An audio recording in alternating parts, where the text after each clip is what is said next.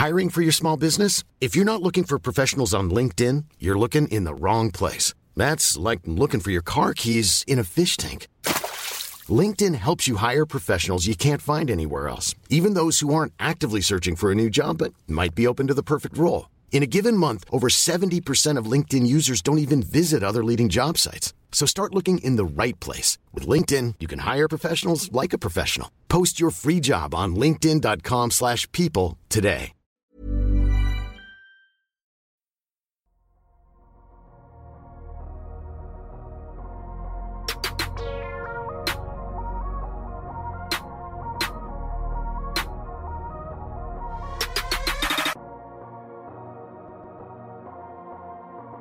Salut à toutes et à tous, bienvenue dans l'épisode, le nouvel épisode du podcast Nkebdo. C'est Lan qui vous parle. Ça fait très longtemps que je n'ai pas présenté un épisode, donc s'il y a un petit peu des petits soucis d'adaptation, euh, veuillez m'en excuser. On se retrouve, bah, on se retrouve juste avant les finales NBA. Les finales NBA, ça va être dans quelques heures. Je pensais pas qu'on allait parler d'une finale entre les Bucks et les Suns. On m'aurait dit ça avant le début de saison, les Bucks, j'aurais peut-être pu y penser, mais les Suns, même si on adorait beaucoup les Suns dans l'équipe, je n'y aurais pas pensé. Donc pour parler avec moi de ces finales inédites, deux personnes, Tom et Madiane. Comment ça va les gars? Ça va, ça va. Tranquille va avant bien. final. Est-ce que franchement, sans, avant de commencer, hein, vous êtes heureux de cette finale NBA Alors, On va commencer directement. Tom, est-ce que tu es heureux de voir ces deux équipes-là s'affronter à partir de demain? Alors, je suis content par rapport à la nouveauté, mais en même temps, il y a eu tellement de tellement de blessures sur le passage. Enfin, je trouve que ça, ça, les équipes qui sont là ont mérité d'être là. C'était difficile, mais ça manque un peu de panache. Et t'as l'impression que ce sont pas forcément les deux meilleures équipes qui arrivent le plus loin. Ça a été, ça a été les, les équipes qui étaient le plus en santé et encore. Madiane, toi, comment t'appréhendes ça? Ouais, il y a, il y a eu des beaux matchs et on peut pas dire que on peut pas dire que les Bucks ou les Suns ne l'ont pas mérité au final, mais ça, ça laisse en fait trop de questions en suspens et sur leur parcours, on peut faire plein de what if sur euh, tiens si machin se blesse pas, s'il y a pas ça, s'il y a pas ça, et malheureusement ça va sans doute entacher le champion et c'est dommage. C'est ça. Toujours est-il que ces deux équipes-là sont en finale NBA. Pour la première fois pour Phoenix depuis les, les mieux années 90. Et pour Milwaukee, si je me trompe pas, depuis les années 70, je dirais. Ouais, depuis Quand ils- euh, quand ils gagnent le titre. Lou Alcindor. C'est ça, quand il s'appelait encore Lou Alcindor. Et en fait, on a essayé, on- chaque année, il y a des previews de finale, et vous pouvez en lire un peu partout, vous pouvez en écouter un peu partout. On essaie à chaque fois, vous connaissez le, le tampon d'Unkedo, de se différencier comme on peut. Et c'est Tom qui a eu cette idée, on a essayé de, trou- de, de se poser certaines questions pour, euh, en gros, on va parler de la série, c'est, pas très surprenant.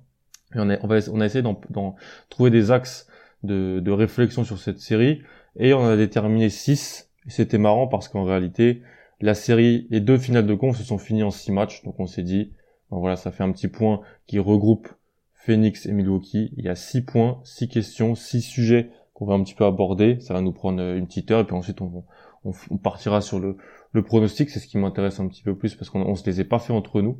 Euh, Mm. tout ça, même si voilà dans des lives depuis quelques mois, quelques semaines, on sait un peu les tendances de, de pic de chaque chaque personne. On va commencer les gars tout de suite, je pense, le vif du sujet. La première question, le premier thème, le premier thème, c'est Giannis. Pourquoi? Parce que Giannis, il se, donc il se blesse dans le match 4 contre Atlanta. Il, il sort. euh, je, je pense que certaines personnes ont pu penser qu'il s'était fait les croisés. Hein, parlons, parlons, parlons clairement. cash. Clairement. Euh, on, ça a été la fameuse euh, euh, hyper, hyper extension du genou. Euh, Ouais, c'est ce qui est sorti du côté de Vosges. Il loupe le match 5, le match 6, deux matchs remportés par Milwaukee, aussi aidé parce qu'en face, bah, Triangle était blessé ou pas à 100%, et aussi parce que il y a eu du côté de Milwaukee bah, un step-up de pas mal de joueurs dans ces deux matchs-là. La question qu'on s'est posée, je te la pose Tom. Si vous n'êtes pas un petit peu euh, fan ou féru de Paris euh, en France, donc il y a le, le principe du over-under, c'est le, c'est plus ou moins en réalité. Tom, quel est le over-under de match joué par Giannis Antetokounmpo dans ses finales NBA Je pense que Giannis, il va, je pense pas qu'il va revenir avant le match 2. Je pense qu'ils vont le laisser encore une semaine puisque après le match 2, il y a deux jours d'écart plein entre euh, chaque match. Donc je pense qu'il va débuter sa série euh, à partir du match 3 voire match 4.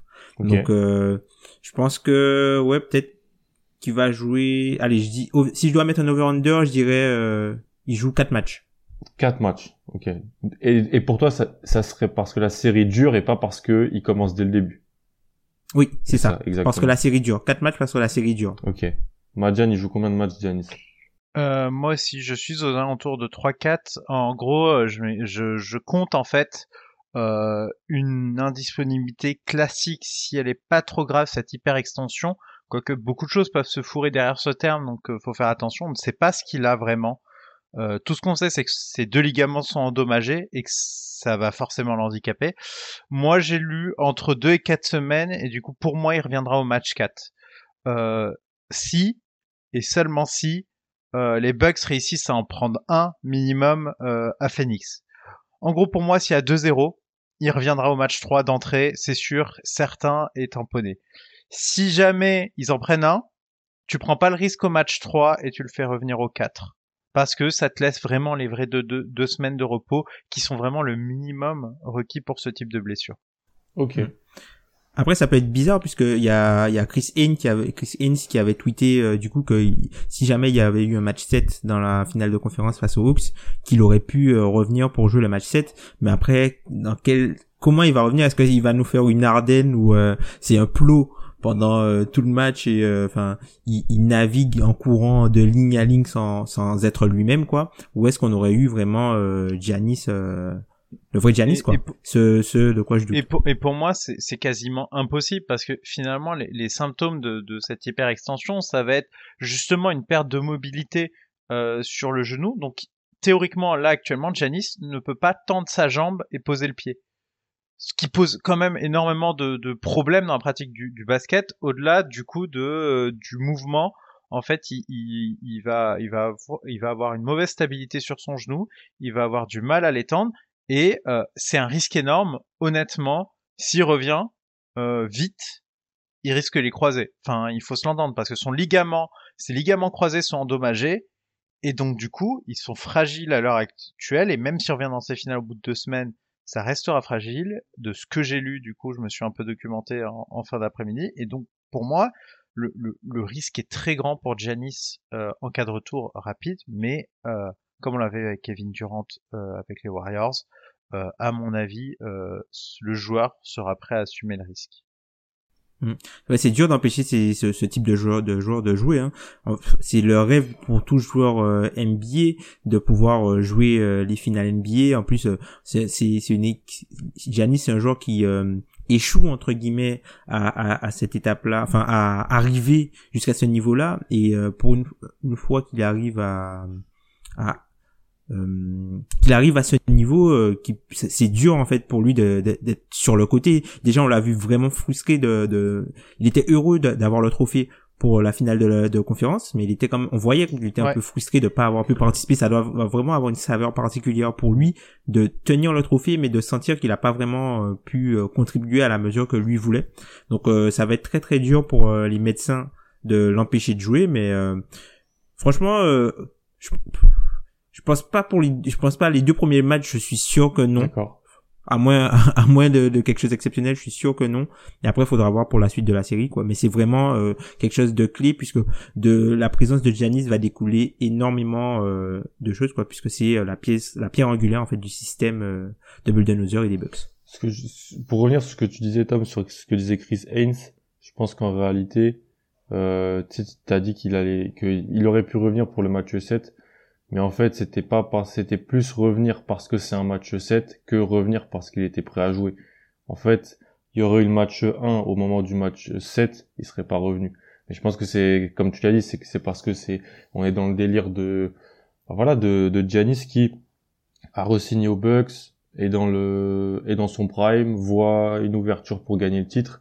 Et donc, malheureusement, oui, il est, je pense qu'il va être prêt à tout pour revenir. Moi, je dirais un petit peu comme vous. Je dirais, moi, je dirais que je le revois au match 3, je dirais. Je dirais que je le revois au match 3. Après, beaucoup d'intox, beaucoup de d'écran de, fumée aussi. C'est normal, hein, on, on sait pas tellement.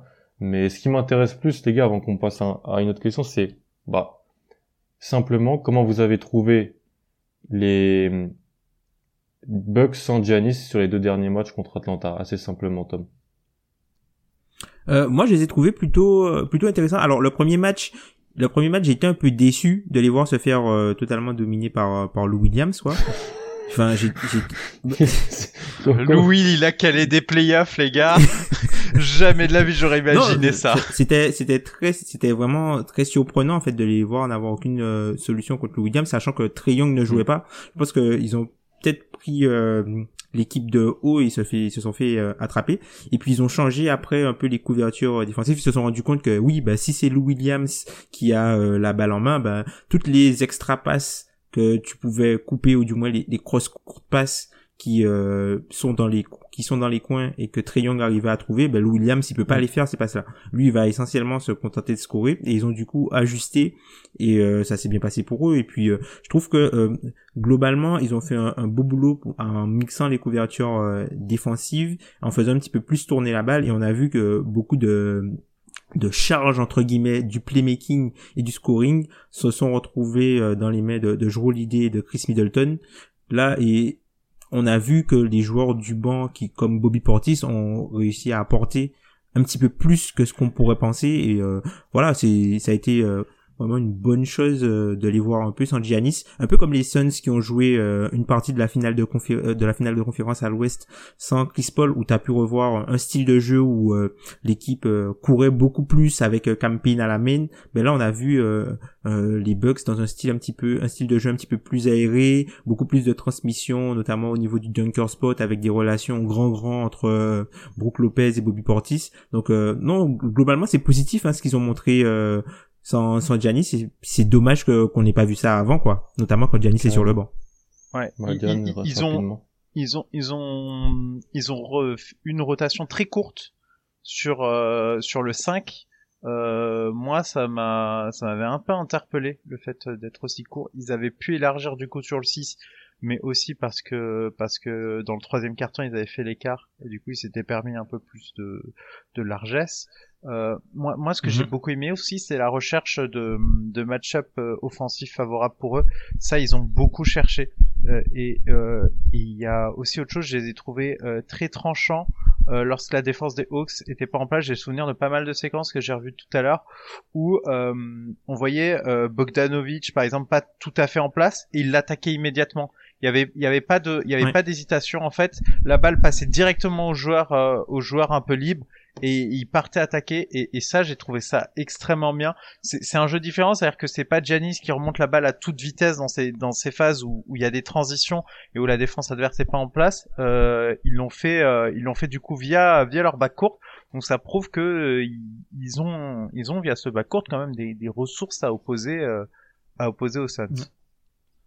Mais clairement, puisque moi j'aurais j'aurais pensé vraiment que ce serait le niveau offensif euh, de, de par exemple si on prend le backcourt avec euh, Middleton et, et Giroud, je pensais vraiment que c'était le, le, niveau offensif de ces gars-là qui allait euh, être augmenté. Mais enfin mine de rien, par exemple Middleton, il y a aucune différence entre son usage rate euh, avec et sans Giannis sur la série. Il est à 27 avec Giannis et 27 sans Giannis. Au niveau du oh, c'est c'est pas vraiment oui, ça. c'est euh, autant il utilise c'est l'usage des possessions. Il utilise enfin il finit euh, le même pourcentage de possession avec Giannis avec euh, des, des, résultats un petit peu mieux pour lui avec euh, par exemple 56% euh, de true shooting sans Giannis contre 52 quand il est là sur la finale de conférence. Là où on voit la grosse différence, c'est au niveau de, de, de l'assist rate, hein, c'est le, le, pourcentage des passes décisives de l'équipe que lui réalise. Il est passé du coup de 22 à 27 et le plus gros bon dans, dans, dans cette catégorie-là, c'est vraiment Jrue l'idée qui est passé à 40% euh, d'assist percentage quoi sur les matchs où euh, Giannis n'était pas là. Quoi c'est c'est l'équivalent de Chris mm. Paul hein, mm. pour pour donner un exemple. C'est l'équivalent de Chris Paul. Tu, la transition est parfaite. Franchement les gars vous avez parfaitement géré cette transition parce que la deuxième question qu'on voulait se poser c'était pas l'affrontement des bacs courtes mais en réalité l'idée que bon le point fort de Phoenix offensivement on va pas se mentir c'est le bas court c'est le bas court. Chris Paul Devin Booker. Et ce bas court là sur les trois premiers tours des playoffs, il n'a pas réellement eu à affronter un backcourt qui offensivement pouvait le challenger. Au premier tour, bah, LeBron, c'est pas vraiment un joueur du backcourt, même s'il a la balle et puis il était pas à 100%, et puis Dennis Schroeder, ça a été Dennis Schroeder en playoff, donc on n'a pas besoin. C'est-à-dire que Louis a été meilleur que Dennis Schroeder sur ses playoffs. Pas... Ouais, le seul match où Schroeder a été bon, les Lakers ont gagné. Le 3, hein. c'est ça, non? Je crois que c'est le 3. Ouais, le 3, c'est ça. Ouais, c'est ça, le 3. Ensuite, ils ont affronté le bac court des Nuggets qui bah déjà n'avait pas Jamal Murray. Je pense que s'il y avait eu Jamal Murray, ça aurait pas du tout été la, la même la même chose. Et ensuite en finale, ils ont affronté. Alors on peut pas vraiment dire que le bac court des, des Clippers n'est pas bon parce que c'est compliqué. Pour moi, c'est compliqué de déterminer qui est les membres de ce bac court en réalité. Mm. Puis Reggie Jackson a été Reggie Jackson est incroyable. Reggie Jackson a été incroyable, plus dans un délire de spot-up shooter, de finisseur d'action. Mais Kawhi n'était pas là. Donc pour moi, ça change tout parce que oui, il est, il est pas membre de ton bac courte, mais en réalité, il a le ballon en main, donc euh, il génère de l'attaque, donc il va, il va pouvoir euh, par des capacités de switch, bah se retrouver à peut-être être défendu par Booker ou par euh, ou par euh, ou par Chris Paul. Donc non, mais en n'étant pas dans ton bac courte, il va quand même stresser le bac court adverse. C'est ça que je voulais dire. La question qu'on se pose maintenant, c'est, vous venez de le dire, Middleton, Holiday, c'est pas le même niveau offensivement que les trois bacs courtes qu'ils ont affrontés. Comment vous pensez que le, le bac court des Suns, donc le, le duo Chris Paul, Devin Booker, va euh, bah, résister entre guillemets, va va va jouer contre cette opposition qui offensivement va va les mettre à mal et va les forcer à se à se à se donner plus des, des de l'autre côté du terrain. Bah, déjà dans un premier temps, déjà dans un premier temps, euh, la, la première chose c'est que non seulement là ils vont affronter un backcourt qui est euh, beaucoup plus électrique et dynamique euh, offensivement, mais aussi c'est un backcourt qui, euh, bah, si on- on en parlera après, mais si Bud continue avec euh, le, le line-up qu'il a aligné euh, pour finir euh, la finale de conférence contre les Bucks, euh, contre les, les, Hawks, c'est un backcourt qui est très grand et c'est ils ont ils pas l'avantage de taille du coup euh, sur ce backcourt là et surtout que ce qui est surtout pour euh, par exemple Chris Paul et Devin Booker, ce sont plus des joueurs qui sont ils ce sont pas des joueurs qui qui blow by les gars, ce sont des joueurs qui vont essayer de créer la séparation en en en, en shootant au-dessus. Et d'avoir des joueurs euh, plus grands face à eux, ça peut déjà le- leur poser problème. Ensuite, ça va être des joueurs qui, va le- qui vont leur faire travailler défensivement. Ça, c'est quelque chose. Moi, je pense qu'il y aura pas mal de de de, de, de match-up en croix, quoi, de cross-match, où euh, je pense que Devin Booker sera caché quelque part, puisque quand on prend quand on prend le le 5 global aujourd'hui des Suns, Devin Booker est le moins bon défenseur du 5 majeur. Donc je pense que si Il y a des bons euh, défenseurs à côté aussi. doit Il y, a des, il y a ciblé- des bons défenseurs. Il y a des bons défenseurs. Voilà. oui, il y a le bon défenseur. C'est pas. Ouais. euh, alors c'est vraiment pas une. Mm. C'est vraiment pas une critique. Hein, c'est vraiment pas une critique. Hein, puisque c'est un joueur qui, qui est plutôt solide, notamment au poste. Donc, euh, enfin, c'est pas une critique. Hein, euh, c'est juste que comme il y a de très bons défenseurs autour, les Bucks pourront entre guillemets euh, chasser Devin Booker et essayer de l'attaquer soit de façon de façon frontale, c'est-à-dire en l'impliquant sur sur du pick and roll, soit en en faisant de lui le joueur par exemple qui doit taguer le rollman pour le forcer à prendre des décisions sur les aides un peu euh, comme ce qu'ils ont essayé de faire Enfin, c'est euh, d'ailleurs Lu- Lucas des, de Suns FR et de l'école Parquet qui disait ça que que hum, ils ont utilisé du coup que- de, la façon dont, dont les Suns ont utilisé contre lui Michael Porter Jr. en faisant de lui le défenseur d'aide pour qu'il se trompe dans les décisions Ouais. notamment sur les Et aides Dieu sait qui s'est trompé. donc ça c'est quelque chose Ah ça, euh, Et voilà, ça, c'est euh, ça, c'est c'est Michael ça. Porter Jr. hein. C'est ça. Donc du coup, euh, ça peut être aussi un, un autre moyen de, ça peut être aussi un autre moyen de l'exploiter. Moi, je pense que euh, offensivement, on aura quand même, on aura quand même euh, des joueurs solides. Depuis le début des playoffs, ça va être, ce sont les, les deux grosses sources vraiment euh, de, de l'attaque des Suns, tout simplement parce que ce sont les, les deux joueurs qui sont les moins talents dépendants du roster. Quand tu regardes à deux, ils compilent 41% des points et 61% des passes décisives. Donc ce sont vraiment les, les gros moteurs de l'équipe et je pense que ça va continuer comme ça, mais il y aura beaucoup plus de déchets puisqu'ils seront Hmm. obligés de travailler de l'autre côté du terrain, ils n'auront pas vraiment moyen de se cacher. Bon, Adiane, tu vois ça comment toi? Oui, moi, moi je trouve que ça pose une difficulté, mais euh, ça va dépendre, euh, ça va dépendre en fait d'autres joueurs. C'est-à-dire que évidemment sur le match-up en lui-même, euh, ça pose un problème parce que tu ne peux pas cacher les deux en même temps. T'es obligé de faire un choix et du coup il y, en a forcément un des deux qui va devoir travailler plus fort que euh, ce que tu pouvais euh, avoir euh, auparavant.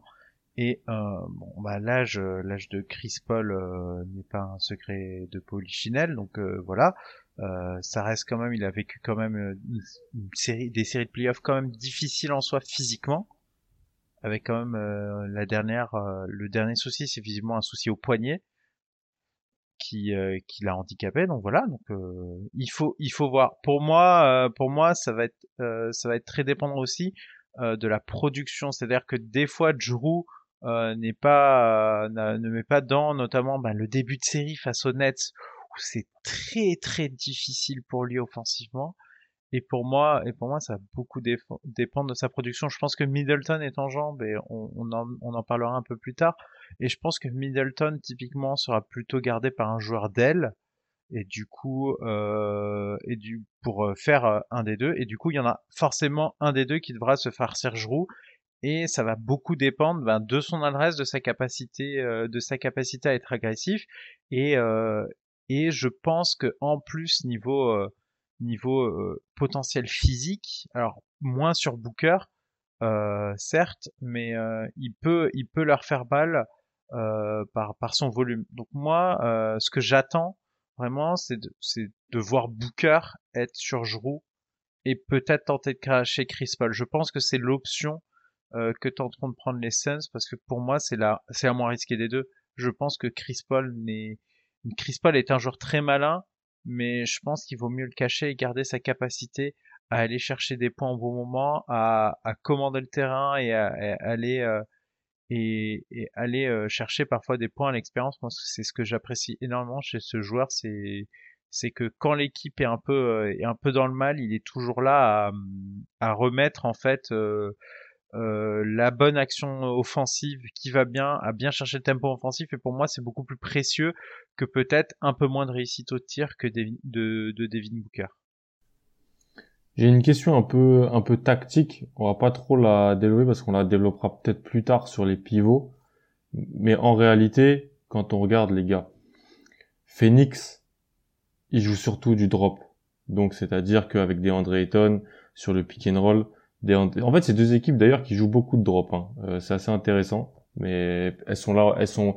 Ça, ça, ça, ne veut dire rien du tout que le switch est mort, rien, pas du tout, mais ça veut dire que avec un certain type de personnel, le drop peut fonctionner, mais pas un drop simple, euh, caricatural, à San Whiteside-esque. Un hard drop. En gros, moi, c'est la question que je vous pose, c'est donc Ayton drop, souvent donc il recule, donc il n'y a pas vraiment de possibilité de switch. Pourtant, on sait, on a vu. Hein, moi déjà à Milwaukee, Middleton, il cherche que le switch à chaque fois, il cherche que ah bah à se retrouver contre un défenseur pas plus petit comme tu as dit Tom pour s'élever contre lui. Pareil pour Drew Holiday qui adore pousser en transition euh, fort. Il le faisait très bien contre les Nets, notamment quand les Nets jouaient avec euh, comment il s'appelait Mike James ou quand il est il s'est retrouvé contre Trae Young ou il s'est retrouvé contre Williams. Ils adorent faire ça. Donc soit en transition, soit sur attaque passée, il y a une, cette volonté de, de Holiday ou Middleton d'aller d'aller chercher le match favorable. De toute façon, on est en 2021, on est, on est en NBA. En 2021 NBA, en attaque, tu vas chercher l'élément le moins fort adverse et essayer de l'exploiter. Est-ce que vous pensez que Phoenix peut nuancer sa, sa, ses, ses, couvertures sur pick and roll pour éviter de mettre, de trop mettre de stress sur un Chris Paul ou un Booker? Est-ce que c'est possible ou est-ce que philosophiquement Monty Williams va se dire que ça fonctionne comme ça depuis depuis trois tours et qu'il va continuer? Moi, moi je pense que c'est moi je pense que c'est possible tout simplement parce que euh, c'est vrai qu'on n'a pas forcément vu euh, euh, Chris Paul euh, voire même Devin Booker vraiment se battre pour passer au niveau des écrans mais je, pense qu'il faut pas sous-estimer le niveau le niveau de compétitivité de ces joueurs-là. Et je pense que mm. là, ils savent que c'est une occasion en or qu'ils ont et qu'ils feront, je pense qu'ils feront les efforts. Après, pour ce qui est de DeAndre Ayton, je pense que même si euh, Phoenix joue le drop avec lui, je pense qu'ils sont capables de faire du, du edge, du, du, du, du show and recover. Enfin, ils sont, ils sont capables de jouer plusieurs types de défense. De varier, ils sont capables de varier. Voilà, ils sont capables C'est pas parce qu'ils ont pas varié qu'ils ne savent pas varier. C'est ça. Et puis, faut pas sous-estimer aussi euh, la, la, la, la, taille des bras des joueurs. En fait, euh, au niveau de, sur des joueurs qui sont quand même, même si là, euh, là on a un, entre guillemets un jumbo line-up du côté des Bucks les Suns sont quand même assez longs. Ils sont très bons pour euh, tout ce qui est couper les lignes de passe euh, laisser très peu d'espace aux adversaires. Donc je pense que défensivement euh, ils ont je pense qu'ils auront pas vraiment de je pense qu'ils auront pas vraiment de problème à défendre puisqu'ils ont la ils ont ils ont la, la chance de pouvoir avoir un pivot entre entre guillemets licorneux défensivement qui leur permet de jouer plusieurs types de couverture défensive sans forcément être mis en danger. Le, le, plus, ce qui me ferait le plus peur pour eux, par exemple, c'est euh, si jamais ils, commencent à faire euh, du switch à tout va. Et on sait, on sait très bien qu'à partir du moment où tu fais, tu fais du switch et le grand doit sortir de la raquette, il te faut de la, soit de la protection de cercle secondaire, soit d'être capable de punir au rebond. Parce qu'on l'a vu euh, encore une fois, les, les Bucks l'ont fait très bien face, face aux Hawks c'est que une fois que tu sais de cacher, tu sais de cacher par exemple un joueur sur euh, sur PJ Tucker, en l'occurrence par exemple Trey Young et qui avait euh, la, la, couverture en drop de Capella, ben Capella sortait entre guillemets, il y avait un contre qui était joué et même si le shoot était raté, ben tu te faisais punir au rebond offensif. Exactement. Marianne, tu veux conclure sur ça? Est-ce que tu veux qu'on parte sur la troisième question qui concerne un joueur précis dans la série? Non, mais ce qui est intéressant, c'est de voir aussi que la série aura deux faces. Pour moi, ça va être avec ou sans Janice. C'est-à-dire qu'au début, quand euh, le quand il n'y aura pas de Janice, euh, pour moi, ils, peuvent euh, ils peuvent peut-être se permettre un peu plus de largesse défensive et du coup peut-être faire un peu plus de switch à partir du moment où Janice rentre en danse et s'il est dans une bonne forme. Donc là, c'est c'est de la théorie. Là, je pense que ça devient de plus en plus dangereux parce que tu vas te faire très vite dépasser et là, il faut verrouiller ta raquette. Et, euh, et là, euh, DeAndre Ayton pourra pas se permettre euh, de sortir.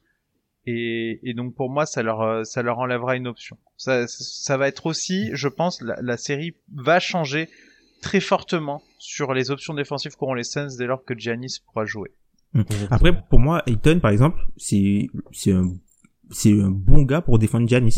Moi, je le mettrais plus sur Giannis que sur Brook Lopez, hein, limite. Hein. Si jamais il y a le match-up, je le mettrais plus sur Giannis que sur Brook Lopez. Hein. Mais Brook Lopez peut te tirer au-dessus de la tête, du coup.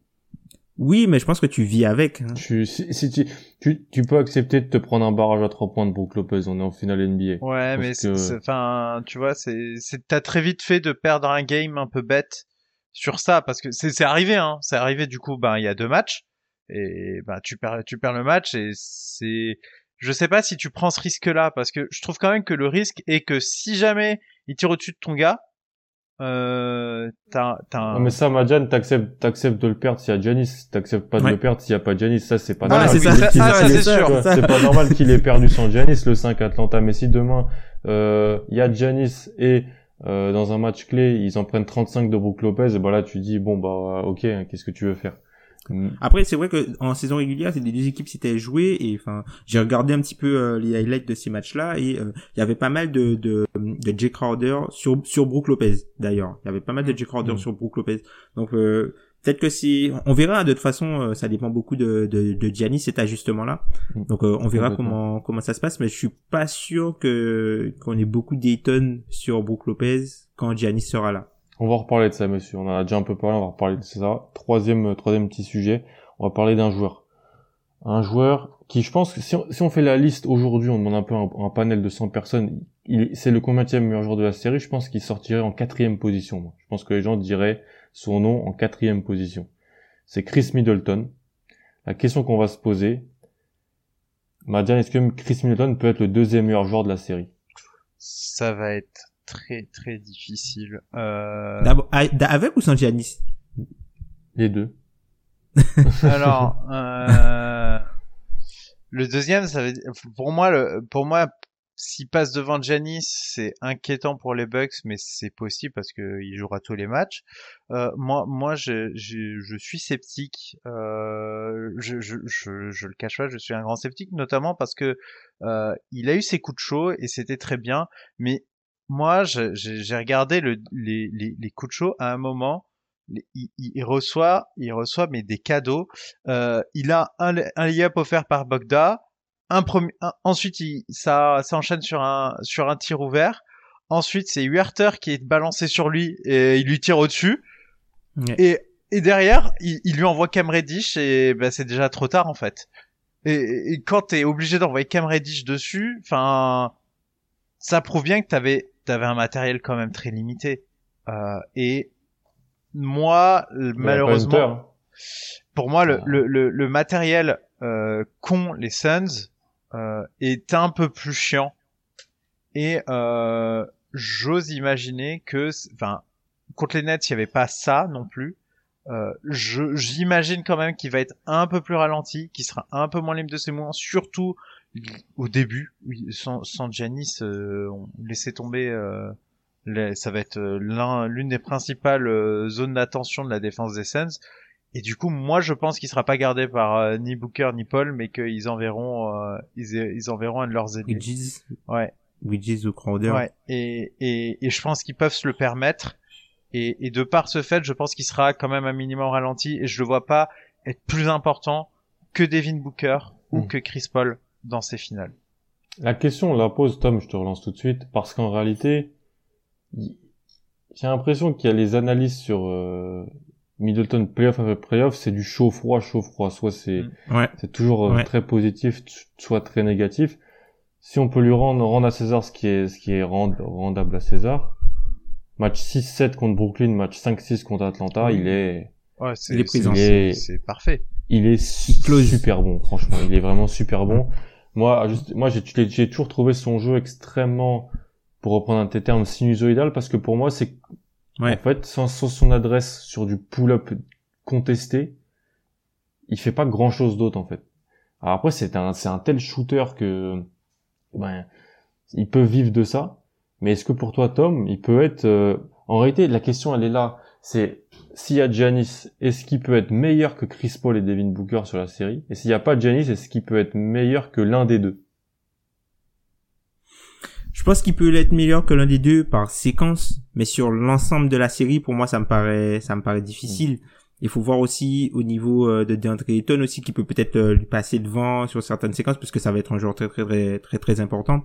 Après le, le truc avec euh, avec Chris Middleton, comme tu dis, c'est il y a beaucoup d'écarts types en fait c'est un joueur qui a beaucoup d'écarts types entre ses grosses et ses mauvaises performances et limite en fait quand tu regardes ses moyennes je pense que ses moyennes sont hyper trompeuses mm. parce que T'as jamais le genre, c'est un peu comme tu vois LeBron qu'on disait que ses moyennes en carrière c'est genre 27 7 7 mais il a il le fait que très rarement cette stat là. Ben c'est un peu j'ai l'impression que c'est un peu pareil pour euh, pour Chris Middleton. Il est jamais vraiment 23 5 5 quoi Middleton. Ouais. Voilà, c'est ça, c'est ça. Il est soit très, beaucoup plus haut, soit beaucoup plus bas, un peu comme Paul George mm. où euh, la moyenne ne, ne ne te dit pas ce qu'il fait en fait match après match. Et euh, donc moi je pense qu'il peut l'être sur quelques matchs, mais sur l'ensemble de la série, je pense pas qu'il pourra, qu'il pourra s'élever à, ce niveau-là parce qu'il aura énormément de travail des deux côtés du terrain. Hein.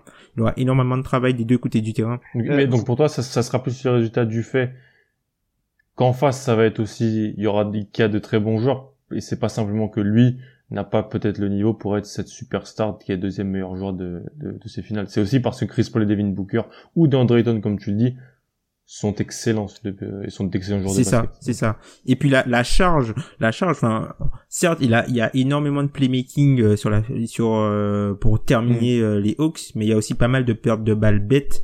Et ben là, ça va pas pardonner face à des Michael Bridges, des Jay Crowder, des Chris Paul, des joueurs comme ça. Ça va pas pardonner ce type de perte de balles parce que même si Phoenix, on sait que c'est pas une grosse grosse équipe de transition, c'est l'une des équipes les plus efficaces des playoffs en transition. Donc, faudra pas leur en laisser. Ce qui est intéressant, enfin, là on sort de la série face à Atlanta. Vous avez pensé quoi, par exemple, du, de, de, de l'habileté au tir de Chris Middleton sur la série? Si on m'avait posé la question sans que je regarde la stat, j'aurais dit mais il a été excellent toute la série. Il a, il a tiré à 27% euh, à 3 points. Euh, le premier match, le premier match le plombe pas mal. Ouais, mais c'est c'est exactement le symbole de ce qu'il est. Et euh, moi moi ce que j'espère pour euh, pour les Bucks, c'est que euh, les planètes s'alignent euh, lors d'un des deux, games à, Phoenix, le 1 ou le 2 sans Janice potentiellement, où là, ben, si les planètes s'alignent avec euh, Middleton bien dedans, euh, l'idée bien dedans, Book Lopez qui vient apporter, PJ Tucker qui arrive à mettre ses trois points dans le corner, ça aussi c'est c'est une des c'est quelque chose. Je vais encore me faire une transition parfaite moi, Janik. En tout cas, en tout cas, pour moi, il faut qu'il en prenne. Euh, enfin, il faut que les planètes s'alignent au moment où il sera bon. Je pense qu'il y aura des trous dans sa série. Je le vois pas à ce niveau-là, mais s'il aide les Bucks à en prendre au minimum un sans Janis avant son retour, potentiellement au 3 ou au 4, pour moi, ce sera déjà extrêmement bien pour les Bucks. Complètement. Il sera peut-être pas le deuxième meilleur joueur de la, série, mais il aura été excellent dans un des deux matchs. Mm. Ça, je suis d'accord. Les gars, on va passer, bah, c'est un truc qui m'intéresse moi toujours.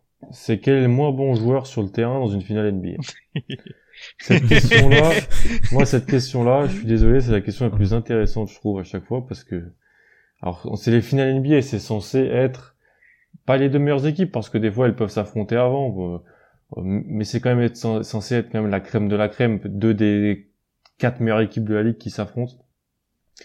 Ben là, on a les, le, troisième et le deuxième au niveau du net rating. Hein. Les deux sont à plus 7 de net rating sur les playoffs. Donc c'est quand même la crème de la crème. C'est quand même du haut niveau.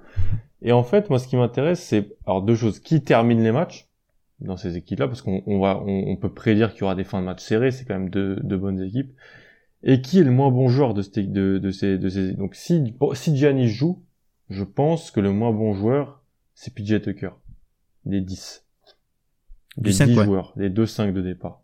Et en fait, on voulait, Tom, tu voulais qu'on parle de PJ Tucker parce que tu voulais, toi, te poser la question sur comment la présence de PJ Tucker va influencer sur euh, bah, les choix défensifs euh, du côté de Phoenix. Donc, si tu veux développer un peu ça, en réalité, donc en gros, c'est un petit peu la théorie du, de cacher un joueur sur PJ Tucker et comment ça, ça peut influencer bah, les deux équipes des deux côtés du terrain. Mais vu qu'on est en finale NBA, bah, ça va être vraiment mis à son paroxysme. Mm. C'est ça, parce que PJ Tucker là avec euh, avec euh, peut-être l'absence de Janis ou même euh, quand Janis va revenir, c'est un joueur qui vu que les Bucks sont très courts et manque de two player, c'est un joueur qui sera amené à avoir beaucoup de minutes et qui dit que PJ Tucker a beaucoup de minutes dit que ben il va camper dans, dans, dans, son corner tranquillement et du coup il y aura moyen de cacher un joueur sur lui pour l'économiser. Alors moi je sais pas, au début je pensais que ce serait plus Chris Paul qu'on mettrait dessus puisque la charge, euh, enfin l'équipe des les Suns, alors oui Devin Booker euh, magnifie entre guillemets euh, l'équipe est, capable de fulgurance, mais l'équipe c'est entre guillemets l'équipe de Chris Paul, l'équipe joue à son tempo, c'est lui qui contrôle les possessions, c'est lui qui qui sert tout le monde et qui qui donne les ballons. Donc je pense que c'est je pense que c'est lui qui qui verra en fait sa charge entre guillemets la plus limitée en défense en étant caché euh, plutôt sur PJ Tucker, sachant que lui, par contre, c'est un joueur qui, qui est un bon joueur d'aide aussi. Donc je me dis que ça peut être lui qui sera le joueur euh, caché sur PJ Tucker, puisque il est, il pourra être apte à, par exemple, à surcharger euh, un côté du terrain, venir faire un, petit pressing, venir faire une aide, faire peur sur euh, le tag du rollman et tout ça. Enfin, ou euh, anticiper même euh, par exemple une cross court pass après un, pick and roll qui trouverait du coup euh, PJ Tucker. Donc je pense que c'est c'est plus Chris Paul qu'on euh, qu'on mettrait sur lui. Mais en même temps je me dis que ça peut être Michael Bridges qui jouerait par exemple un peu en en en, en, en safety quoi. Enfin un, un peu un joueur un genre de deuxième rideau. ouais, c'est voilà c'est extrêmement intéressant c'est j'aime beaucoup l'idée Tom parce que justement euh, notamment dans, dans, un scénario Janice t'as besoin de ça. T'as besoin de ça si jamais Janice en capacité physique fait le débordement. Du coup tu te dis que vaut mieux couper l'accès avec ce deuxième joueur et, et, laisser la passe se faire dans le corner à PJ Tucker qui mettra ou pas son 3 et, ce qui est un peu Janice à Milwaukee hein, d'ailleurs par moment. Ce qui est un peu ce que fait un peu Janice hein laisse deuxième jour, deuxième rideau, sans te couper. Exactement. Donc pour moi, ce sera extrêmement intéressant parce que euh, tactiquement, tu préfères évidemment ne pas laisser Janice accéder à ton cercle et laisser PJ Tucker tirer son trois points dans le corner et euh, bah t'as t'as de bonnes chances qu'il le rate quand même. C'est c'est c'est mm. pas non plus c'est pas une garantie. Pas autant que Janice euh, Janice euh, qui dunk euh, dans ton cercle. Donc pour moi, euh, pour moi, ça va être une option extrêmement intéressante. Après, c'est aussi à voir en fonction du, tempo de la rencontre, etc. Je pense quand même que laisser Chris Paul, euh, Chris Paul sera dans les deux premiers matchs dessus. Je pense que ça, ça, ça reste l'option la plus évidente. Après, à voir, hein, parce que si Janice arrive à faire la différence sur un pas, euh, là pour moi, il faut changer. Et effectivement, ton idée est extrêmement, extrêmement bonne à mes yeux.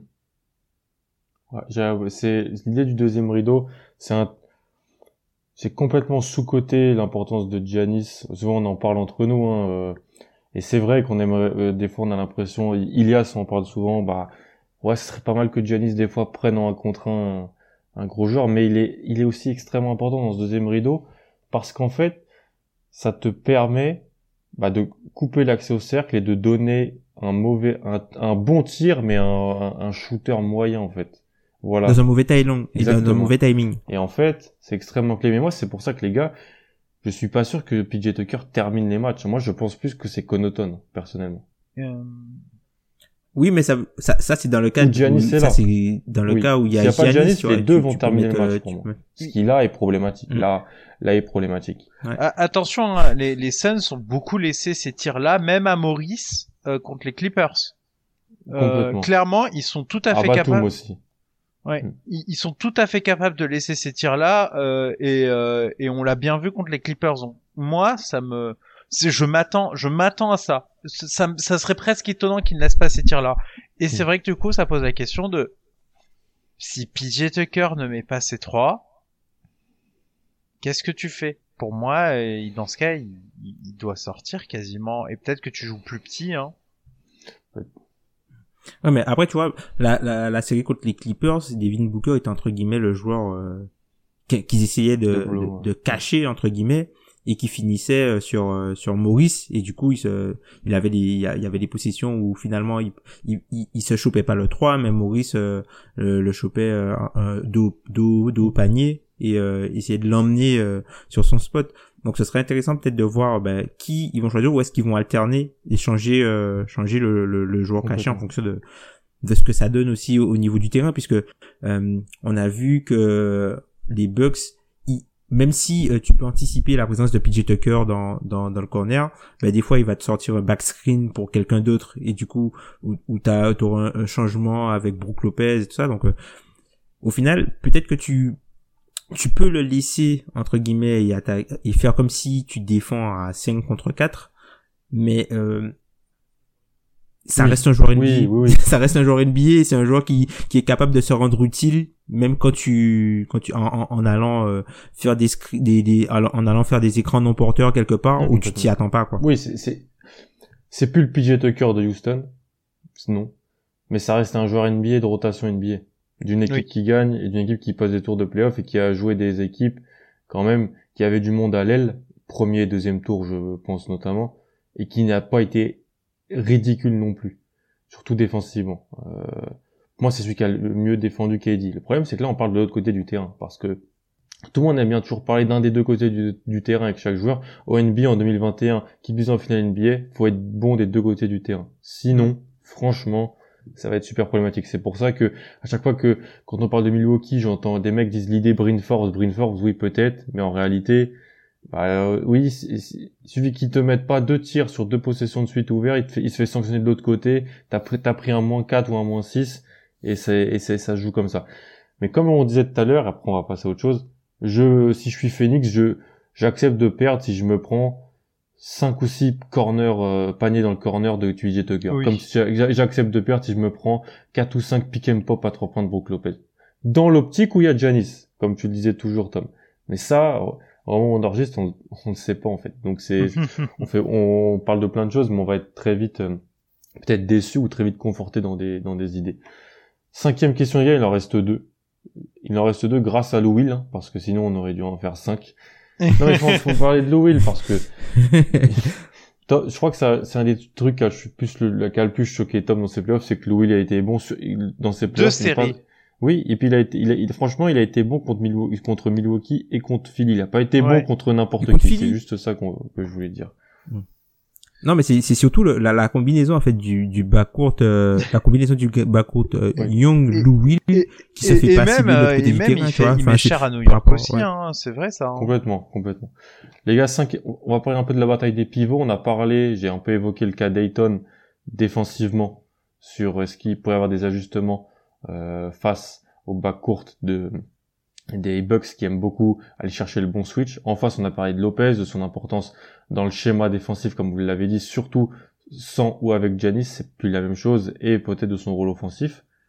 On a un pivot, un pivot vétéran, et un pivot qui a relancé un peu sa carrière du côté de Milwaukee et qui est, qui est, clé- qui est pour moi, voilà, qui est clé dans le système de Milwaukee, autant Ouais. la protection de cercle que, c'est, le, on en parle tout le temps, hein, c'est le pivot que- tu veux à côté d'un Zion, c'est le pivot que tu veux à côté d'un, de, bah de, ton, de ta star non shooter, entre guillemets. Ce qui est Giannis, hein. N'est pas un shoot, il peut en mettre, mais n'est pas un shooter. Et en face, t'as DeAndre Ayton. First pick. Euh, c'était le joueur que, que Ben, euh, qu'on salue, attendait en troisième année parce que parce qu'il fallait qu'il soit bon d'emblée dans une équipe avec des ambitions. Euh, il fait des playoffs très très bons défensivement contre Nikola Jokic et par séquence sur AD, il a été vraiment très impressionnant. Offensivement, il a été d'une propreté rare contre les Clippers. Alors c'était pas les mais il avait pas les il y avait pas il y avait pas Sergi Sergi on le regrette tous ici, on pense que ça aurait vraiment pu changer la série, je pense qu'on était tous d'accord. Ce duel Ayton Lopez Tom, il y a pas de je vais pas te dire qui est meilleur, qui va prendre le plus d'avantages, ça tactiquement tout ça comment tu vois ça en termes de match-up en réalité? Moi je, je trouve ça super intéressant dans le sens où ce sont deux morphotypes qui semblent très différents, mais qui sont quand même similaires sur bien des aspects. Moi, je trouve qu'ils ont, ce sont des joueurs qui ont deux qualités euh, similaires en attaque et en défense. La première qualité, ça va être la couverture défensive et euh, la couverture, la couverture défensive et savoir accompagner les joueurs et les gêner sans faire faute. Ça, c'est un truc, euh, c'est une qualité qu'on peut pas leur enlever et savoir bien utiliser leur longueur défensivement pour gêner l'accès au cercle.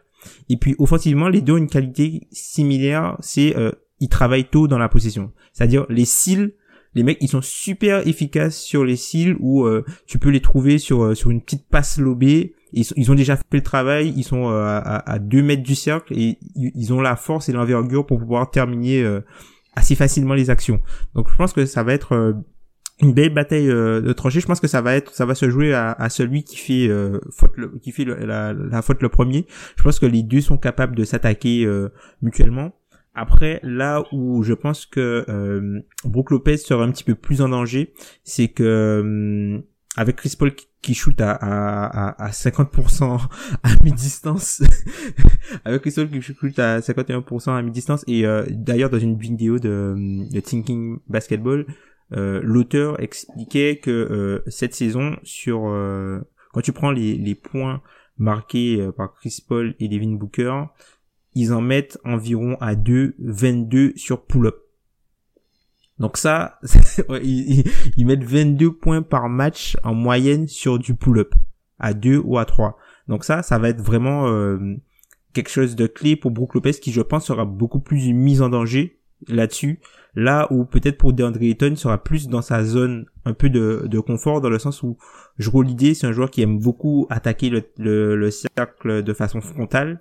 Et euh, DeAndre c'est l'un des joueurs qui défend le mieux du coup le cercle. Donc il sera plus dans une zone de confort là où euh, la zone de confort des joueurs euh, de, de Phoenix ou des attaquants de Phoenix est plus dans une zone un peu euh comment dire inconnu qui n'est qui n'est pas forcément favorable à Brook Lopez. Alors on a vu s'adapter hein, sur les cours, il a il n'a pas fait que que du, du simple drop hein. Il a mixé un peu de switch, il a réussi à, tenir euh, les joueurs des Hawks, euh, voilà, il a bouché l'accès au cercle, il a réussi à, faire quelques contres euh, sur des drives quand il a été pris en 1 contre 1, mais là on est sur on est sur des, des animaux différents que ce qu'il a vu avant quoi. Et je pense que c'est lui qui a le plus de chances d'être mis en danger c'est extrêmement intéressant parce que j'arrivais un peu à la même conclusion. Euh, déjà, moi je pense pas que ce sera en match-up direct que ce sera important.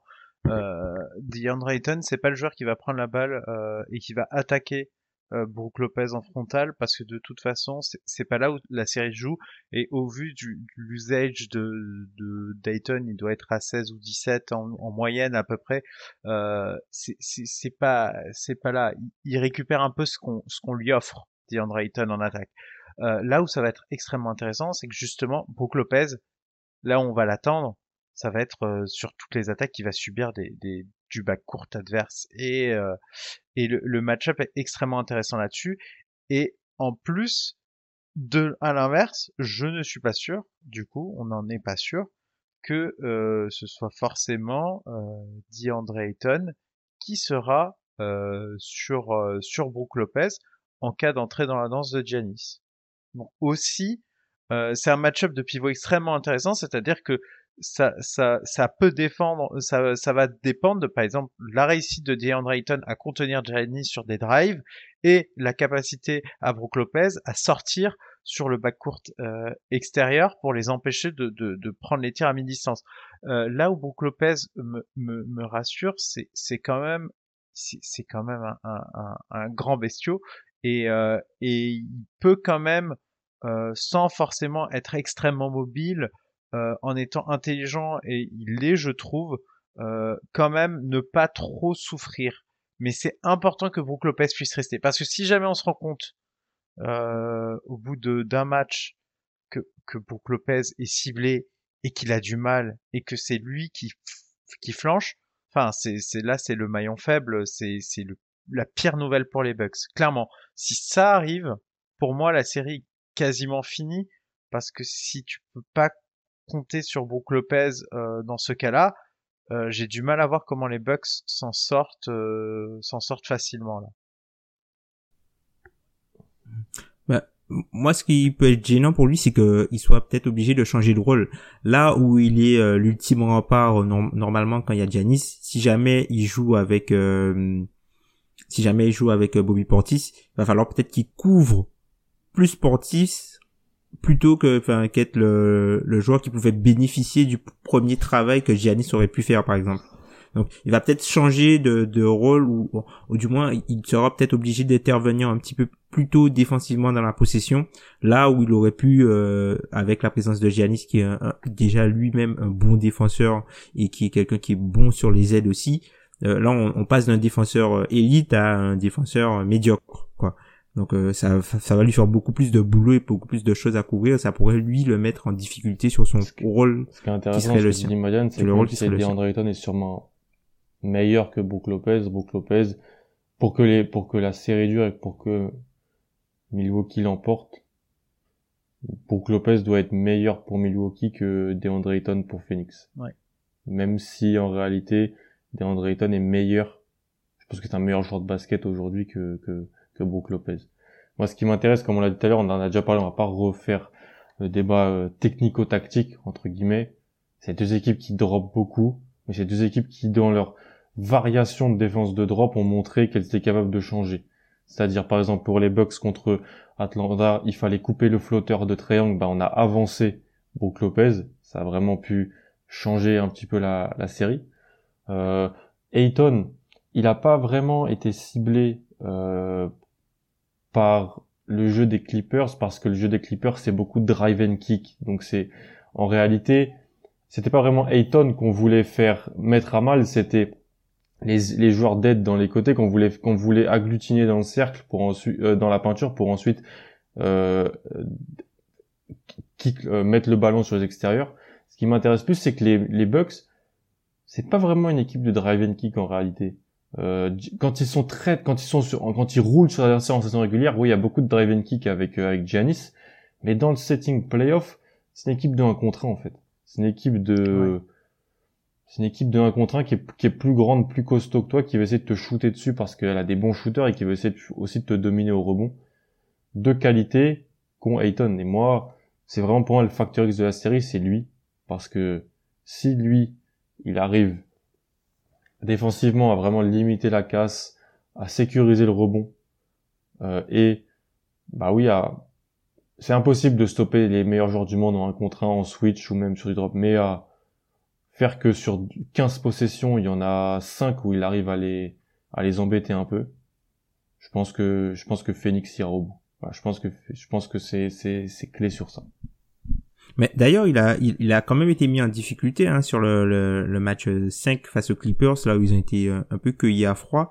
même, même quand, quand les Clippers ont, ont commencé à, à jouer euh, très petit, quand ils ont sorti la, le, la recette qui, qui avait réussi contre le Jazz, ouais, bah, il avait aussi été mis un, peu en difficulté, hein, des, des André Ayton, hein. Mm. Il avait aussi été un normal, peu mis en difficulté. Franchement, tu, tu le disais, on le disait mieux que nous, Ben le dit beaucoup. Être pivot aujourd'hui en NBA, c'est très difficile, qui plus est quand t'es dans ta troisième année. André Ayton, il est en contrat rookie. Hein. Alors oui, c'est un first pick de draft, mais il est qu'en contrat rookie. Le prime de DeAndre Ayton, quand il, je pense, aura compris comment tout bien défendre et sera mature avec son corps et tout ça, c'est dans quatre ans. Hein. Euh, non mais c'est incroyable, c'est incroyable ces playoffs. Hein. C'est ça, ces playoffs sont incroyables et on n'en parle pas parce que il y a Luca Treyang et tout ça, mais et parce que à vie il sera lié à ces joueurs-là dans l'optique des fans de choix de draft. Mais il fait des playoffs super bons, monstrueux. monstrueux. Alors, il est monstrueux sur ses exactement. Alors, il a pas tout le temps eu à affronter la plus grande des compétitions, mais il a fait ce qu'il avait à faire et on sait ce qu'on demande à un joueur euh, dans, dans ses playoffs, tout simplement. Mm, mm, mm. On passe les gars à la sixième et dernière question. Le... Je sais pas quel match de 6 était le plus intéressant. Ah si, c'était le match de Chris Paul. Juste pour la Ouais. deuxième mi-temps qu'il a faite, c'était c'était incroyable. Et puis pour euh, voir un petit peu de Pat Bev euh, assez dans, assez dans, dans ses œuvres. Du dirty Ouais, Pat. dans, dans- dans ses œuvres. La sixième question, les gars, c'est un peu sur les rotations. Moi, ça m'intéresse toujours. Combien de joueurs dans chaque équipe vont jouer? J'avais noté, avant d'en en a parlé un peu avant, j'ai noté 9 joueurs côté Suns. Donc le 5 de départ, plus Cam Payne, Cam Johnson, Dario Saric et Torrey Craig. Et j'ai noté, Voir Nader. donc, moi, pour moi, Nader, non. Mais Tu penses Non, Nader non pense. Ouais. Ah, il va peut-être jouer, mais ce serait une connerie. Euh... Tu penses Tu vois Moi, je trouve qu'il est quand même. Après, ça dépend, ça dépend ce que tu cherches, puisque ça, ça dépend ce que tu cherches, puisque on a vu par exemple, tu vois, quand Saric était un peu euh, dépassé, au final, ils ont testé un peu Craig en 5 et Nader avait repris un peu les minutes de Craig vers la fin de la série des contre les Clippers. Mm. hein. Après, euh, enfin, Monty Williams, il a, il a la chance d'avoir, de pouvoir De encore peu proposer et d'avoir ouais, ces, ces dilemmes-là encore, tu vois. Et, et franchement, tu le disais dans le dernier épisode, je crois, Tom, sur les joueurs au minimum de Phoenix. Ouais. C'est incroyable. Ouais. Enfin, moi, Ouais. je, les, je les com- je les compare avec mes joueurs au minimum à moi que j'ai eu. Et, et Ouais. je le dis, hein, Etwan Moore et Loxton Galloway, moi, je les prends sur, sur mon banc et je leur donne des minutes en playoff devant, de- devant mes gars. hein. Alors que moi, je suis fan d'une équipe qui était, qui avait des ambitions quand même. Donc c'est, c'est Mm, quand mm, même mm. incroyable que, que je cite pas Loxton Galloway et Etwan Moore qui, franchement, alors oui, c'est les finales NBA, tu me dis, ils prennent 10 minutes, je suis pas choqué, hein, je suis pas, je suis pas ahuri. Et du côté de Milwaukee, moi, j'avais 8 joueurs. Dans l'optique où Giannis est là. Donc le 5 de départ, Connaughton, Portis et Forbes. Et, et les, les classiques 30 secondes de, de, de Thanasis. Ouais, et le 1 minute 30 de, les 30 secondes et d'énergie 1 de minute 30 Thanasis. d'Elijah Bryant. Euh, Ouais. Les gars, vous voyez ça comme ça ou vous voyez des rotations plus resserrées ou plus étendues pour certaines équipes? Euh, les, les Bucks, ils peuvent pas plus, plus serrer que là. Hein. C'est très limité. Hein. Ils, ils ont ils ont fini un peu euh, sur les jantes sans Giannis certes, mais ils peuvent pas plus. Enfin, Jeff Teague a vu le terrain, pas beaucoup, mais il l'a vu. Euh, pour moi, c'est un fort indice que c'est compliqué. Non. Ouais, Min Forbes, euh, PJ Tucker, Pat Connaughton, Bobby Portis, euh, bah, Bobby Portis. Est-ce qu'il peut avoir par exemple autant de minutes que dans les derniers matchs de la série? Bah non. Et ça, et ça c'est un vrai problème. Mais du coup, Pat Connaughton, tu peux pas le charger plus. Il, il, tournait déjà quasiment à 30 minutes. Donc moi sur les games 1 et 2, euh, je trouve que côté Bucks, on est on est vraiment mais court, très court et trop court. Donc euh, va vraiment falloir que des planètes s'alignent pour qu'ils en prennent un. Avec le retour de Janis, t'es moins dépendant de, de la capacité de Bobby Portis à rester sur le terrain et donc euh, et donc ça ira mieux clairement hein. on va pas se mentir c'est un bel upgrade mais c'est c'est vrai que pour moi euh, dans les rotations euh, il y a un avantage Suns qui, qui se voit euh, et qui se voit très clairement Parce que DiVincenzo est pas là non plus. Voilà, faut le, il faut Ouais, le dire Ouais, c'est ça, c'est c'est ça, C'est qui ça. leur, qui leur fait mal. Parce que après même au niveau du, du roster des Bucks, hein, vu que la façon dont ils ont, ils ont cons- constitué le, le roster euh, avec les bonus de jouer l'idée, ils se sont handicapés, donc ils ont une certaine limite qu'ils pouvaient pas dépasser. Au bout d'un moment, ils avaient uniquement le choix euh, entre des joueurs au minimum, sachant que ils, ils- non seulement ils se sont, ils se sont handicapés en, en signant euh, Bobby Portis, et en prenant en compte tu vois tous les les les, les unlikely bonuses qui normalement ne comptent pas quand tu es quand tu n'es Mm. pas handicapé mais qui comptent du coup quand tu t'handicapes bah du coup euh, le contrat de Giroud pèse beaucoup plus dans dans le cap C'est pas juste le chiffre que euh, vous voyez coup, quand ont- vous allez sur Spot Track. Hein. C'est pas juste ce chiffre-là. hein, Voilà. Le proprio, c'est pas le chiffre qui paye à la fin de l'année. C'est ça, c'est ça. Et malheureusement, en fait, ils, se, ils, se, ils ont été obligés de signer énormément de joueurs au minimum pour gonfler le roster. Et quand tu regardes les joueurs au minimum, t'as quoi? T'as Jeff Oui. Teague, t'as Thanasis, t'as Tupan, Mais t'as vu surtout, qui, surtout euh, Tom, le nombre de joueurs qui, qui sont arrivés en cours de saison pour euh, parce Ouais, que ça, de mémoire, Tupan et Elijah Bryant et Tig, ils sont pas là au début de la saison. Ces trois joueurs-là. Ouais. T'as Ouais, Diakité, Diakité, Noara, Merrill. c'est les trois rookies. Diakité, Noara et c'est des, c'est des, c'est des rookies, mais qui sont signés, euh, tu vois, au contrat minimum de, de, de son retour, de, de, de Mm. son retour de draft. Et Justin Jackson qui est récupéré, euh, tu vois, lui aussi au minimum, quoi. Donc déjà dans le roster, et, et t'as Nazis, donc déjà dans le roster, t'as presque la moitié des mecs qui sont au Ce qui, minimum. est, ce qui est super dur, Tom, c'est que pour moi, Torrey Craig et DiVincenzo, aujourd'hui, joueraient dans ces playoffs-là du côté de Milwaukee. Il y en a un qui est plus là. Et ils ont décidé de couper Ouais, euh, Craig. Ils l'ont hein. coupé pour, l'ont- dans, pour faire venir Tucker, c'est ça? C'est ça. Ouais, c'est ça, ont, c'est ça. voilà. Et à côté, ils ont eu euh, la blessure d'Ivincenzo qui a changé leur rotation. Et Giannis. Donc c'est c'est très problématique sur ça. Tu vois, comme comme l'a dit Madiane, Tom, des rotations très resserrées côté Bucks ou ou des choses un petit peu plus différentes? Bah, c'est, c'est marrant puisque c'est un reproche qu'on faisait souvent à Budenholzer, en fait, de pas faire jouer assez ses gars. Et là, il se retrouve à, à, à Est-ce totalement qu'il est euh, obligé de les faire trop le- jouer maintenant? Est-ce que Oui, ce qui est- il est est- obligé. Là, Ouais, là, c'est là, ça, il est limite euh, obligé de c'est- trop les faire Il a les jouer. mains, il a les mains liées. Hein. Euh, Les, les 40 et Mm. quelques minutes de Chris Middleton, euh, je pense que ça lui fait mal. Hein. Mais du coup, je pense qu'on aura un petit peu plus de Brinforb. Juste pour faire travailler un peu Booker, euh, tu vois, le forcer à Mhm. courir euh, à travers On les écrans. pareil contre euh, Atlanta, là, parce que- pour faire travailler Trae Young. Hein. ouais, ouais, ouais. c'est bon. c'est- c'est Euh, peut-être pas le même c'est- délire. c'est vrai, mais, c'est vrai, c'est vrai. euh, Je, je, je, je peux voir Bryn Forbes euh, jouer peut-être plus, mais mais ça dépend. Ça, c'est c'est ce que tu disais, Alan. C'est c'est ça dépend. Hein. Comme dit, si c'est comme euh, contre le Heat où à un moment on aurait dit Stephen Curry, bah évidemment qu'il va voir le terrain parce que il fait trop mal. Mais dès lors qu'il n'est pas efficace offensivement, c'est un problème pour toi. Donc je pense que ça va être des tests en fait où tu le rentres, tu vois si ça, s'il en met, si, si tu vois très vite qu'il met pas, euh, il va ressortir aussi sec. Je pense que ça va être ça. Et c'est, je pense qu'il va avoir un temps de jeu très changeant dans la série où si ça se trouve sur son game où il est dedans, il va jouer 20 minutes, peut-être, peut-être pas beaucoup plus. Et euh, il y aura des games où il aura, il va en jouer deux ou trois euh, parce que voilà, le contexte y prêtait pas forcément. Ouais, ouais, ouais. C'est clairement après. Moi, le truc, c'est que je vois pas Bobby Portis jouer autant. Avec, contre Chris. Paul et Devin Booker, c'est pas ça, quoi. Non, non, c'est ça, ça on est dans des, dans des playoffs où, il y en a des playoffs où il y a des Lou Will et des Bobby Portis game, dans, dans des tours avancés. Moi, je, comme disait Ben, hein, j'arrête tout, de, tout type Toute de- réflexion. Voilà, on va voir, on va voir, on va voir des, des séquences avec deux, trois pi- pi- pick and pop à trois points de Bobby Portis en défilé NBA avec la salle en furie et je serais même plus choqué, hein, donc, euh, ça va, ça va être ça.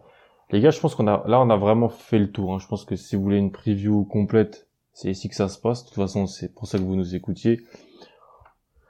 On passe à quoi? Au prono et au MVP. Donc, je veux le prono, les gars. Et votre MVP des finales. Je vais vous griller la priorité. Moi, ça fait longtemps que je conduis ce train. Pour moi, c'était, c'était mes favoris à l'ouest quand les, quand les Lakers sont sortis. Je vais dire Phoenix en 6 avec Chris Paul MVP. Et, et ça me fera du baume au cœur après la défaite en huitième de finale contre la Suisse. Voilà. J'ai Parce que, parce que, parce exactement qu'à- le même pic. parce qu'arrêter, de- arrêter de mater l'euro, ça sert plus à rien, on a perdu. Ouais.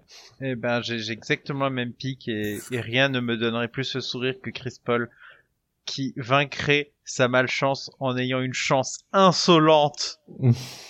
insolente parce que s'il bat les Bucks avec Janis qui est pas à 100%, Ah, qui- si, si, pas bat ouais. Les Lakers avec un, un pas de LeBron, euh, les Denver sans Jamal Murray, les Clippers sans Kawhi et euh, Milwaukee sans Giannis sur certains matchs, là je pense qu'en termes de chance, il a, il a utilisé son quota là.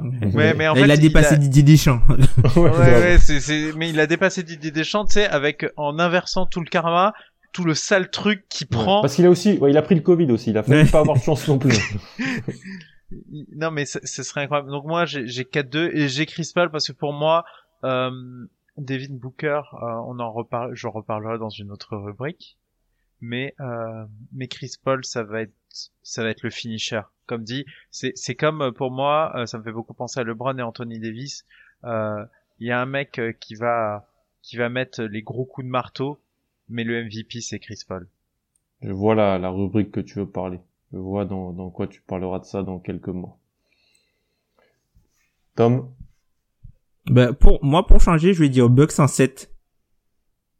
Pour changer, je vais c'est pour, dire, euh, c'est pour prendre le contre-pied ou parce que tu penses vraiment que les Bucks vont gagner?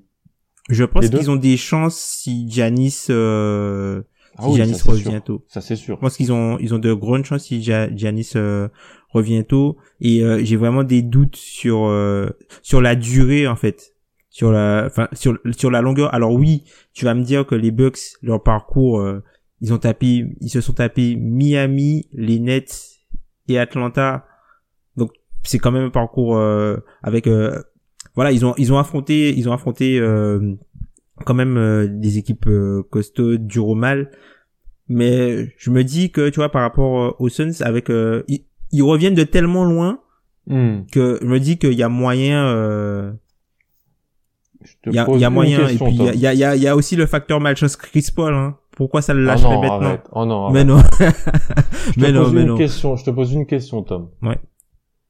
Si les Bucks gagnent en 7, mais que Giannis rate les deux matchs, est-ce que Giannis est MVP non Ok.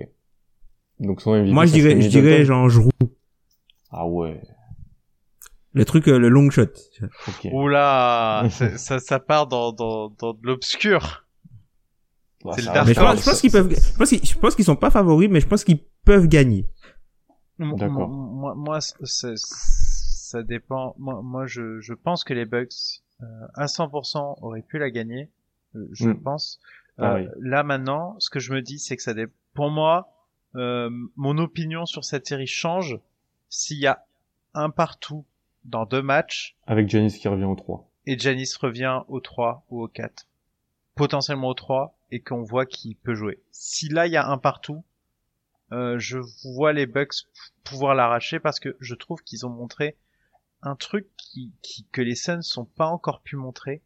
Et, euh, et peut-être qu'ils ne l'ont pas. C'est le cœur qu'ils ont eu quand même. Parce que contre les Nets, euh, ils passent tellement près de se faire sortir, ça se joue à rien. Et ils ont montré quand même un truc, un esprit collectif dans l'adversité qui, ben, ben mine de rien, ben c'est c'est le petit effort en plus, c'est le, le, le rebond que tu as, tu vas aller attraper au bout. Alors il y a un mec en face, Chris Paul, qui, qui a cette expérience-là, mais ça peut être tant de côté Suns quand même à ce niveau de compétition.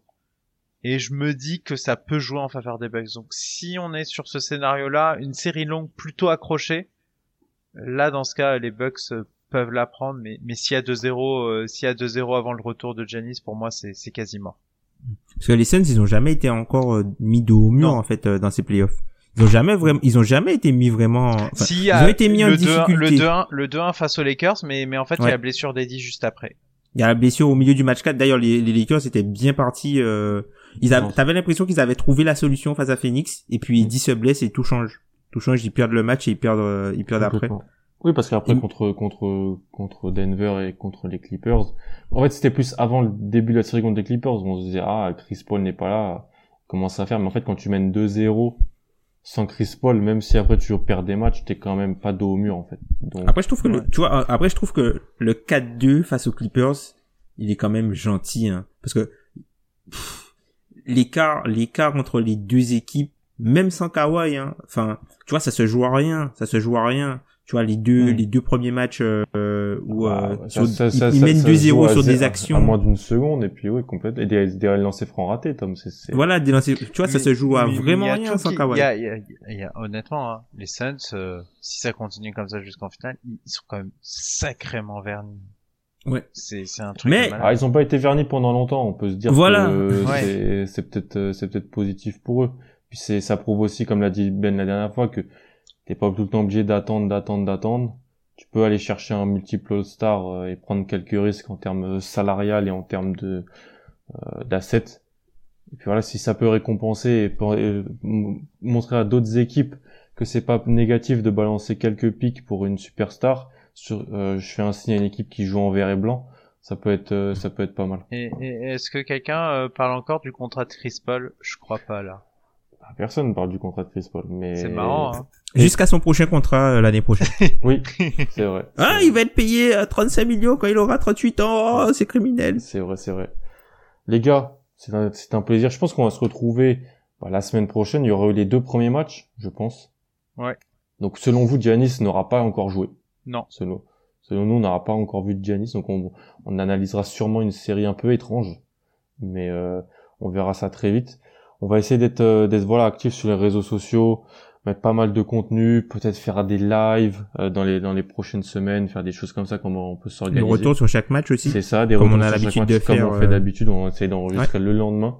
C'est pas toujours le plus euh, qualitatif, mais au moins ça permet d'avoir un peu de la réaction dans le moment, d'avoir des, des analyses comme ça. Euh, N'hésitez pas, voilà, on va on va peut-être faire voilà un petit sondage sur sur Twitter euh, pour le titre de MVP, pour le qui vous voyez gagner. Euh, vous voyez que c'est un petit peu cla- clairsemé dans, entre nous trois. Je pense qu'avec les autres gens de l'équipe, ça sera aussi un peu pareil. Je pense qu'il y aura du Profé- il y aura du Phoenix, il y aura du, du Milwaukee. En tout cas, voilà, profitez parce que c'est les finales NBA. Après, on n'a plus de NBA pendant, pendant pas mal de mois, même si on aura les Jeux La Summer League, mais bon, Ben va dire que c'est pas de la NBA, ouais. la Summer League. C'est vrai. Mais bon, on aura les Jeux Olympiques, on aura, Il y a les on aura ouais. pas mal de choses. Les gars, c'était c'était top. On se voit très très vite. Euh, Portez-vous bien. Et puis si vous voulez jeter un œil à Victor Wembanyama, allez sur YouTube parce que c'est- ça reste du basket. C'est sale. C'est grave. c'est- C'est sale et c'est français en plus. Ouais. Allez, salut, à plus. Bonne finale à tous, salut. Salut.